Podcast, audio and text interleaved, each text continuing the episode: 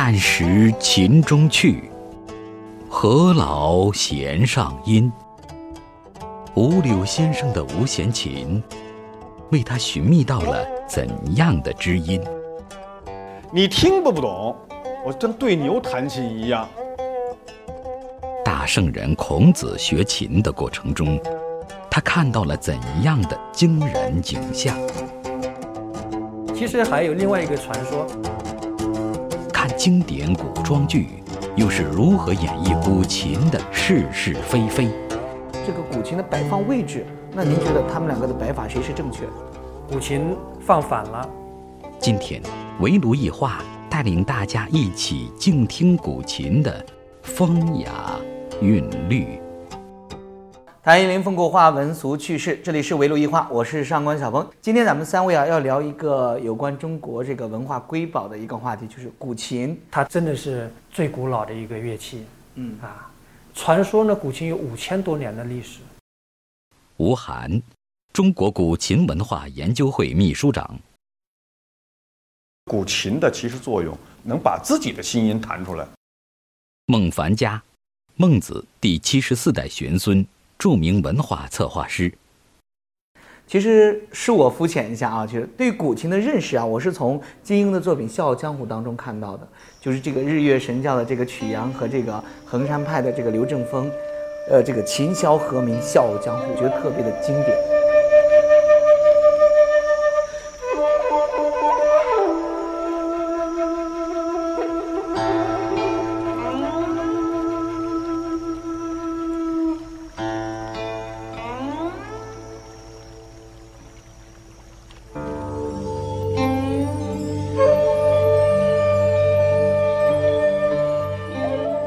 想到了《三国演义》，这个诸葛亮还有空城计，人家也有古琴啊。《三国演义》里这空城计比较有意思，诸葛孔明在城头一曲退敌，诸葛亮是文人呐，司马懿也不简单。嗯，你别看司马懿带兵来了，他也是文人。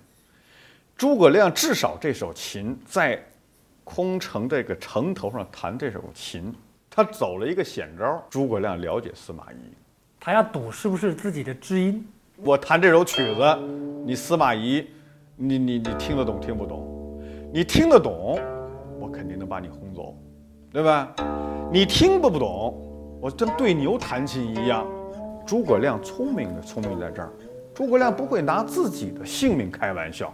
一曲《空城计》，诸葛亮弹奏的这首曲子，唱的这首曲子，悠闲自得。他这个悠闲里头，他藏着杀机呢。你看，被我听出来了，对不对？你你你还是没藏住。你要藏住了，你就一直悠闲着，是吧？我就打你。因为司马懿多疑，他心性多疑，他利用这一点，他在他的琴曲当中藏到了，在棉里头藏了根针。所以说，诸葛亮高明就高明在这个地方。有这样一首曲子，能让兵戈化为玉帛，没有了。可见古琴和古琴的艺术，它不只是能深入在那个文人的心当中，它还可以用文来去掉了武的这样的一种威胁。所以我们觉得《空城计》把古琴的这样的一个艺术写到了极致。古琴最初的时候，它是五弦，听说这五弦还特别有讲究。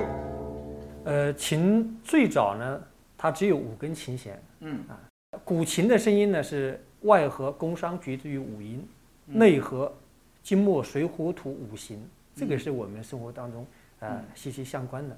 嗯啊，最初的时候，刚刚吴老师也说是五弦哈，但是今天来到琴斋的时候，我们发现古琴都是七弦。为什么现在的琴是七弦呢？孟老师，我所知道啊。呃，工商角徵羽这个这个五弦以外，多的那两弦是一文一武啊，一文一武，一文一武两两根弦，会不会说是这里头有有特指呢？呃，这个我们看这个《诗经》当中提到“舜作五弦琴”，那么应该在远古时候呢，这个琴就是五根琴弦，直到了西周时候呢，呃，周文王姬昌增加了一根琴弦。他的儿子，也就是他的次子周武王姬发呢，伐纣的时候增加了另外的一根琴弦，因为古琴当中，呃，有文有武，它合君臣之意啊。这个文王为文弦，武王为武弦，啊，所以呢，古琴又被称为是文武七弦琴。被称为文武七弦琴的古琴，其韵味虚静高雅。要达到这样的意境，则要求弹琴者必须将外在环境与平和闲适的内在心境合而为一，才能达到琴曲中追求的心物相合、人琴合一的艺术境界。古琴最重要的特点是重在意，呃，重在意境这两种。其实我们在弹琴的时候。它已经不再是琴了，嗯，我们又回来，琴还是琴，就好像见山是山。那么《易经》当中呢，以悠远为上，所以古琴的音色当中呢，充满了山林之气。所以我们一弹古琴，一听到声音的时候，好像马上置身于呃这个山野当中，我们仿佛看到了呃松鹤，看到了呃那种瀑布。弹奏古琴者是在松下。是在石头尖山涧的这个瀑布的石头边，啊，喝着流水，哎，有小童在那边去煮茶，三五好友，也有的是在竹林当中，所以古琴一定是跟雅有关系。古琴至高的一个境界，就是琴不与俗奏，表达了古琴的至高的一个格调。那么这个呃。在历史上有很多这样的故事，被称为中国田园诗的鼻祖，这个五柳先生陶渊明。陶渊明啊，那么陶渊明呢，他是更为特殊，他的那张古琴呢，琴弦都不要了，嗯，他留下了两句话：“但识琴中趣，何劳弦上音。”那么识得琴中之趣，古琴有没有声音已经不再重要。另外一个呢，我认为古琴。还要表现人内心当中的心弦，他的自己内心的心声，啊，就是琴者自己。呃，那么陶公当然是到了一个最雅最高的一个境界啊，就是呃，每到他觉得很有感觉的时候，他会在那张不会发出声音的琴上面啊，非常陶醉。我也特别的呃钦佩能够听懂他弹琴的人啊，所以古琴生来它是一种。很寂寞的一个状态，啊，这个叫寡，又叫孤。在中国众多的音乐形式中，古琴是儒道两家在音乐中体现的集大成者。儒家主张入世哲学，重视人生的现实问题，强调艺术对人伦的教化作用。儒家所提倡的音乐讲究中正平和。不追求声音华美富丽的外在效果。中国儒家的思想当中，啊，修身、齐家、治国、平天下，这个是一个过程，实际上是完成了中国人觉得是内圣外王这个外王的一个过程。对外称王，王道彰显王道；对内正心，自己修炼自己。嗯啊，养性，嗯，所以古琴实际上在完成了这样一个内敛、内修的这样一个过程，起着非常重要的作用。嗯，我们都知道孔子啊，中国的大教育家。现在人很多人也太清楚，孔子其实也是个大音乐家。当年孔子在学琴的时候，他是跟当时春秋是一个著名的乐师，这个师襄。嗯，因为当时思想说这个学琴很苦啊，他不能呃由外来辅助的东西来呃帮助来操琴，这样呢，我们讲十指连心呢，他练琴的时候把手指都练破了啊。这个孔子说，苦呢正好能够磨练我的心智，嗯。啊，累呢能够修炼我的德行，嗯，他是用此来来修行自己。那么他的第一首曲子，思乡没有告诉他这首曲子的名字。弹得很熟之后，呃，思想说我们可以呃换一首曲子，呃，孔子说我还没有真正体会到曲子所要表现的含义。其实他追求的是一种境界。那么，呃，孔子当年学琴，他就是追求的这个境界。那么他没有再往下面学，啊，师香呢就任由他自己在弹。这个有一天呢，这个师襄回来，突然听到屋里面传出来的呃阵阵的古琴的声音，声音呢越来越圆润、饱满，充满了情感，就是刚才讲的意，嗯。啊，充满了情感。那么书香呢，通过这个透过这个窗户，看到了琴者呢眼神呃越来越深邃，神情呢。越来越恬淡，突然就听到，就孔子喊出来了，说我看到他了，我看到他了，修长的身材，登高望远，志在统一四方，难道是周文王？啊，就突然这个世相就很激动的这个过去抱住孔子，真是贤人也。如果说作为一个琴者，将来你要是来弹琴，那么其实你。入境的状态之下，你想要这个表情呃很随意啊呃可能也很难做到啊。以琴来修心养性，比如代表呢呃呃像以中国的文圣孔子啊，再有这个像呃李白呀啊这个苏东坡啊，历代的这些这些文人，他用了琴来表现自己内心的呃。呃，需要表达的意境。嗯，但是我听到这儿的时候，我就觉得这个古琴特别的神奇，就像它可以表达我们心声，然后要放下一些东西，所以在我们的生活当中，表达所出来的这种爱怨情。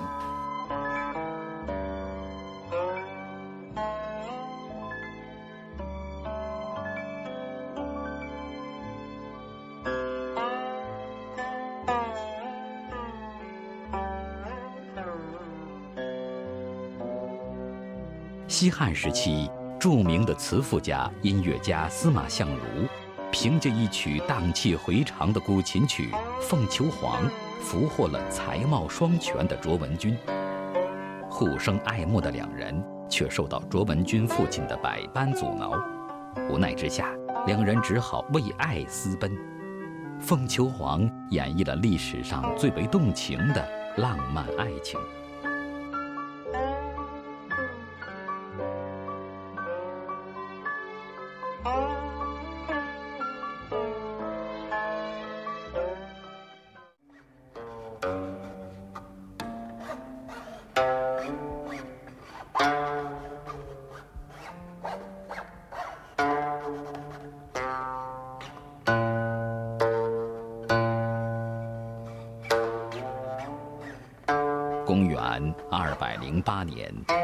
匈奴掠取做王妃的蔡文姬，被曹操用千两黄金赎回。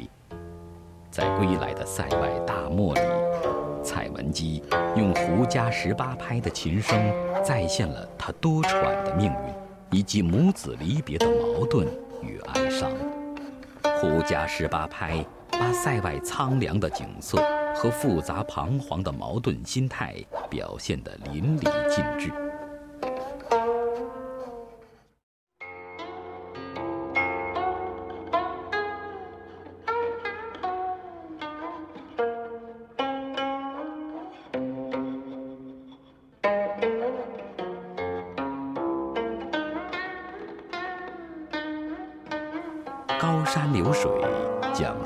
秋时期，俞伯牙在汉阳江边琴性大发，便抚琴与明月对话。期间，樵夫钟子期听懂了俞伯牙琴音背后的心境，相见恨晚，他们结拜为兄弟。然而，在钟子期离世的第二年，俞伯牙在钟子期的坟前摔碎了只属于他们俩的瑶琴。看完短片之后，我相信孟老师和吴老师，你们在欣赏艺术，我在寻这个门道啊。我希望把我自己定位和你们贴近一点。我看的过程当中，我发现了一个细节，因为前段时间电视剧《甄嬛传》很火嘛，孙俪不是弹古琴嘛？但是我发现和刚刚我们短片当中这个古琴的摆放位置是刚好相反了。我我请教吴老师，那您觉得他们两个的摆法谁是正确的？对于古琴的这个摆法，呃，我觉得两方面比较特殊，一个是影视剧当中所出现的古琴的呃这个摆法，就是刚才呃你说的那个《甄嬛传》《甄嬛传》，嗯。啊，古琴放反了，嗯，它需要把琴枕，也就是琴最底端的一个部分放到琴桌之外，那就吴老师，咱们就通俗易懂的来讲一下吧。就是如果这把琴放在我们的面前，这边宽一点的叫做琴额，对琴格琴啊，琴额它应该放在我们的右手边，啊然后这边呢叫琴尾，对，就是窄处，它要放在左边，对不对？对，然后这个掏空之处叫什么？呃，琴枕，这样的摆法就是最传统、最正确的摆法，对不对？那其实要说到这儿的话，我想到了《红楼梦》哈，它里面也有这个林黛玉弹古琴，是吗？它那个摆的位置是对的，是吗？嗯，对，红楼梦》当中呢，就提到了若干的呃善于操琴的像琴一样的女子。这个《红楼梦》第八十四回当中提到的这个贾宝玉，呃，这个拿了林黛玉的这个琴谱，因为他看不懂嘛，你看的是什么书啊？我怎么一个字儿也不认得呀？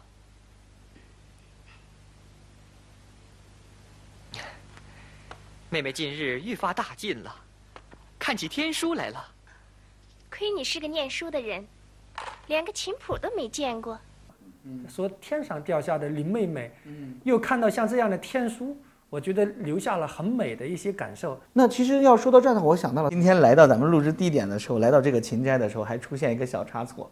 我一进门我就大声喊：“天哪，这里面怎么这么多古筝啊？”然后所有的工作人员说：“这是古琴先生。”然后，但是我就觉得这个古琴和古筝还是很很有很多的相似之处的呀。古筝呢，比古琴呢要宽大一些，嗯，音箱也稍微大一些，所以它声音出的比古琴呢要声音洪亮一些要。清脆一些。古琴的声音呢，相对来讲要平和一些。嗯，所以其实，在我认为啊，从文人角度上，历代的文人，从文人角度上来讲，古筝它适合表演，啊，古筝适合表演适合表演在公共场合，但是古琴则不然，适合我们文人表述自己内心的情感。我可以这样理解吗？就是古琴更小众一些，还是更个人一点？更个人一些更，个人一些。古琴与古筝的其实最大的差别呢，可能是在于，呃，它的文化的背景上。首先年代不同，对，呃，一个是年代不同，因为呃，古琴就是大约在春秋战国时期，嗯。啊，那么已经发展非常成熟的一个雅乐，据我了解啊，古琴是世界上最早的，就是最早的这个弹拨乐器，嗯，它有三千多年的历史，啊，有文字记载三千多年。三千多年啊。那个古筝就相对来说要晚一些了。呃，古筝呢，呃，应该是两千五百年左右。其实古筝和古琴的音色是有区别的。古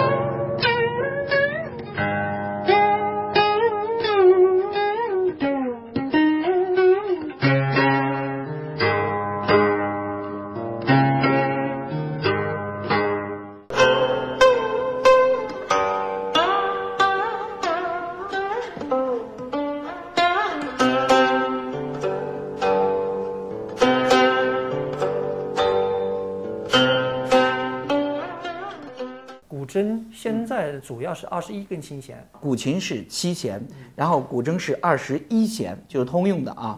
那么这两个弦的数量不一样，那肯定这个琴谱也是有所不同吧？琴谱是一定不同的。嗯，这个我们以前看呃金庸的小说里头哈、嗯写的好像是拿一个一一个一个琴谱，其实是大家看半天以为是一个秘诀，武功秘诀。嗯我们研究文字的人呢，往往是拿着这样一个，这觉得像天书一样。嗯，因为古琴的琴谱它是简字谱，嗯。最早简字谱之前它是文字谱。嗯，文字谱它是用语言文字来记载你怎么样去弹这首曲子，左手摁哪根弦的哪个徽位，完了以后右手去拨拨动哪根弦。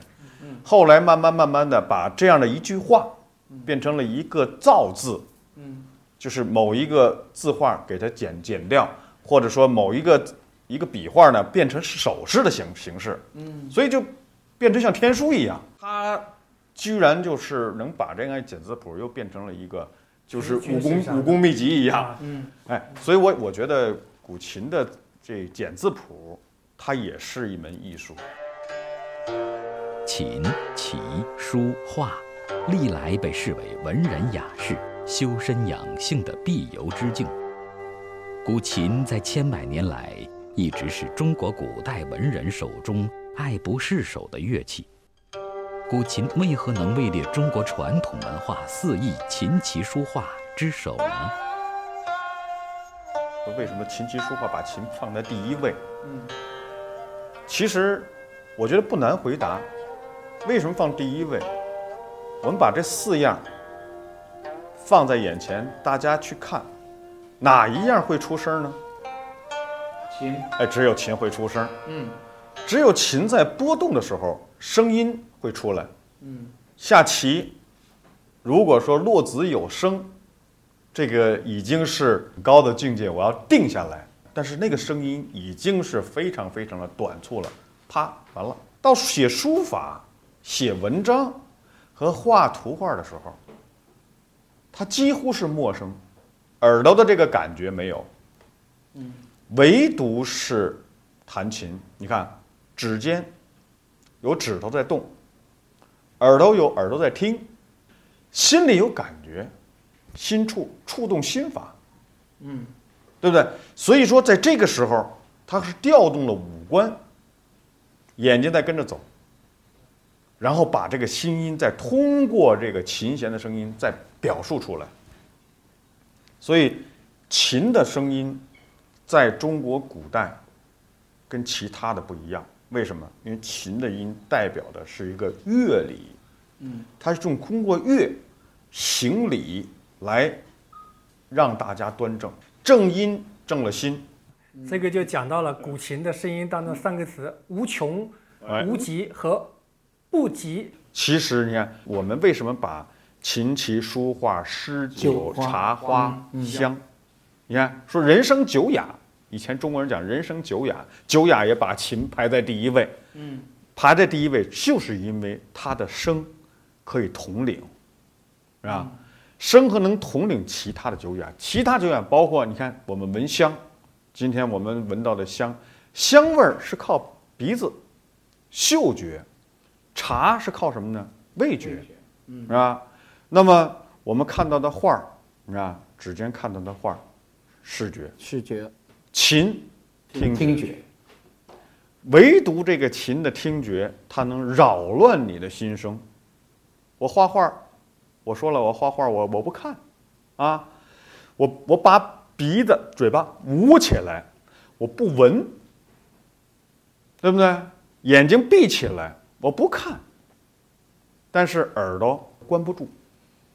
所以，为什么古人把琴放第一位？琴这样的一个人，能扰乱人的这个事情。古琴呢，作为中国的国乐之父，啊，而且呢，就是我们看，呃，近几年最重要的一件大事件，就是二零零八年奥运会开幕式上首次所展示的中国的呃古琴国乐，那么造成了巨大的影响。古琴开始走入了寻常百姓家。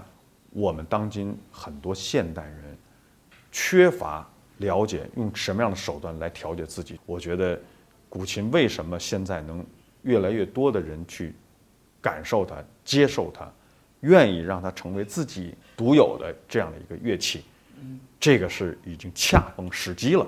我们的人类的生活已经进入到非常非常快的快节奏生活当中。